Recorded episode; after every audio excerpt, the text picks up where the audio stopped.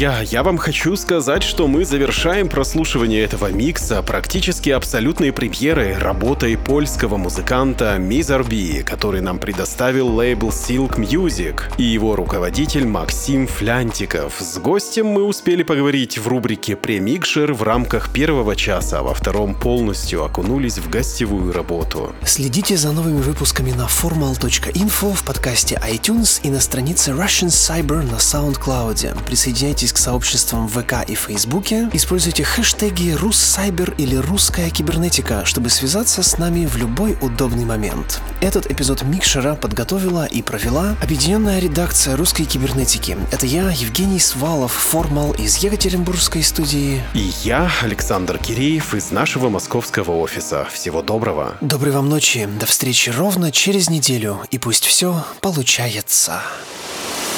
Микшер русской кибернетики.